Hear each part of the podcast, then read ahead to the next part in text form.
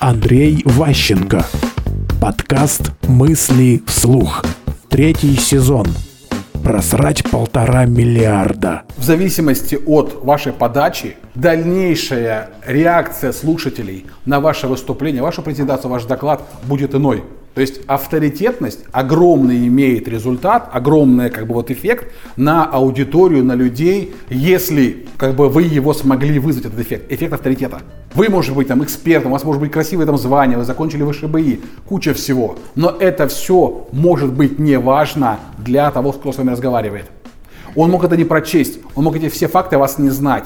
И поэтому, когда вы коммуницируете вживую, важно уметь воздействовать на него, на его эмоции, так, чтобы подать ему в его глазах вырасти. Ну, грубо говоря, встретили Германа Грефа, денег дай, он мог бы дать, если бы считал вас уважаемым человеком. Он же, допустим, дал там э, людям в, Черногории полтора миллиарда долларов, какому-то универмагу.